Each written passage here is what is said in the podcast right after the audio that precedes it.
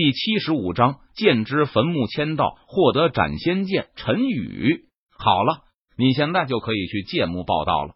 杂役执事将玉简递给了陈宇，他摆了摆手说道：“是，执事大人，小的告退。”陈宇接过玉简，他恭敬的向杂役执事行了一礼，道：“随后，陈宇拿着玉简便离开了杂役院，回到了剑经阁。陈宇回到剑经阁的房间。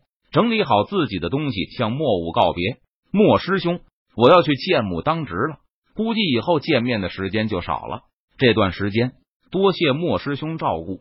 陈宇来到剑经阁门口，他朝着莫武抱拳道：“剑墓那可不是一个什么好地方。如果你在剑墓待不下去了，可以跟我说一声，我去找人帮你从剑墓调回剑经阁来。”莫武闻言，他笑着说道：“一定，一定。”陈宇连忙点头应道，随后陈宇向莫武告辞离开。他独自一人来到了剑墓，剑墓剑之坟墓。如果凌霄剑宗之人战死，一般都会建造坟墓，树立牌位，以示尊重。凌霄剑宗战死之人的随身佩剑，凌霄剑宗亦将之视为死去的战友。战友战死也会感到悲痛，因此。凌霄剑宗特地为这些失去了主人的宝剑建造了一个坟墓。剑墓是一座大山，从山下到半山腰乃至山顶，都插满了宝剑。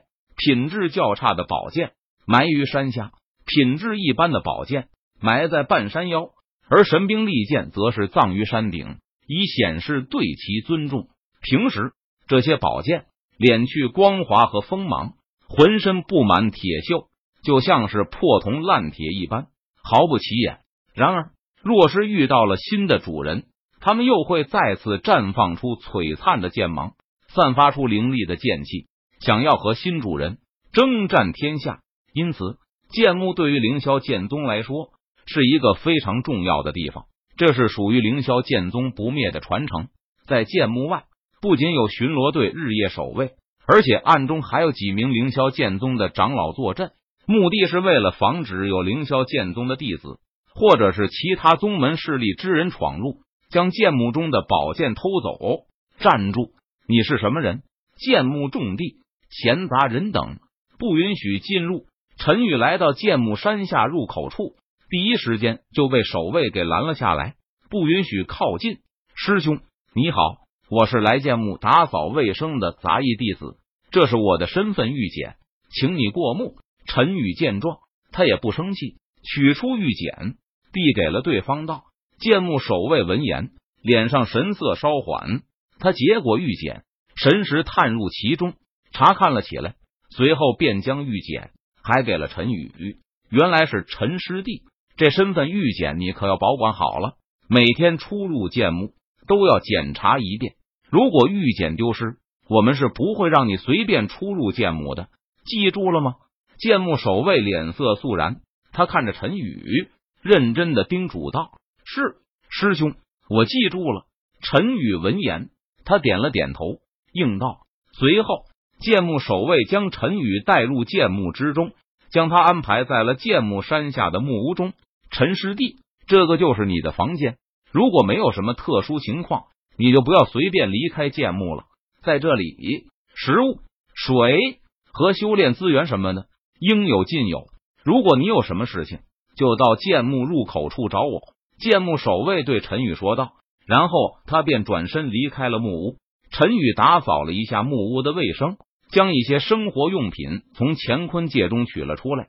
对了，今天我貌似还没有签到，不知道在剑墓签到能获得怎样的奖励。陈宇整理好房间后，他突然想起来自己今天还没签到，于是自语道。系统，帮我打开气息屏蔽。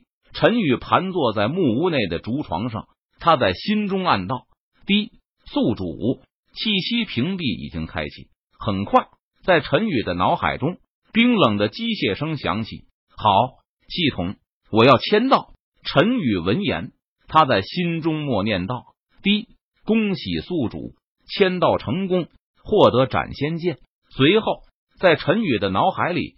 响起系统的机械声，斩仙剑。陈宇见状，他脸上露出疑惑的神色，道：“陈宇在凌霄剑宗签到了三年，除了丹药就是功法武技。今天陈宇还是第一次签到获得了武器，这让他心中感到有些意外。陈宇心中若有所思，看来签到获得的奖励和签到的地点有很大关系。陈宇打开系统虚拟背包，果然。他发现，在虚拟背包的格子里多出了一把武器。陈宇将手点在格子上，顿时，关于斩仙剑的信息浮现在他的脑海之中。斩仙剑，仙级武器，上可斩仙神佛，下可斩鬼妖魔，具有拥有神秘莫测的可怕力量。陈宇闻言，他心中顿时大喜。陈宇身为剑修，对于神兵利剑自然也是非常喜欢的，因为。一把好的武器，足以让陈宇的实力更上一层。想到这里，陈宇没有任何犹豫，他立即从系统的虚拟背包中将斩仙剑提取了出来。唰，斩仙剑出现在木屋中，顿时爆发出璀璨的剑芒，强大的剑气冲天而起，好似君临天下。不过，这一切异象都被系统给屏蔽了下来，没有散发到木屋外。好剑！陈宇看到这一幕，他不禁兴奋道：“陈宇伸手将斩仙剑握在手中，嗡嗡嗡，斩仙剑剧烈震荡，想要挣脱陈宇的掌控。好烈的剑，看我如何收服你！”陈宇见状，他不怒反喜，低喝道：“轰！”陈宇身上猛然爆发出一股强大的力量和气势，他体内青莲剑点全力运转。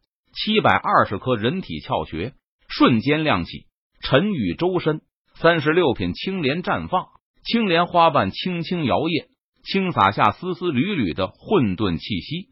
顿时，原本剧烈震动和挣扎的斩仙剑，在陈宇爆发的强大力量和气息下，瞬间安静了下来，不再挣扎了。直到这个时候，陈宇才有空仔细的查看斩仙剑的样子。斩仙剑。通体呈淡金色，三尺长，中间烙印着繁杂和深奥的符文，周身散发着凌厉的锋芒。陈宇第一眼看到，就彻底喜欢上了这把斩仙剑。推荐作者朋友的一本书《西游开局震惊观音菩萨》，书荒的可以去看一下。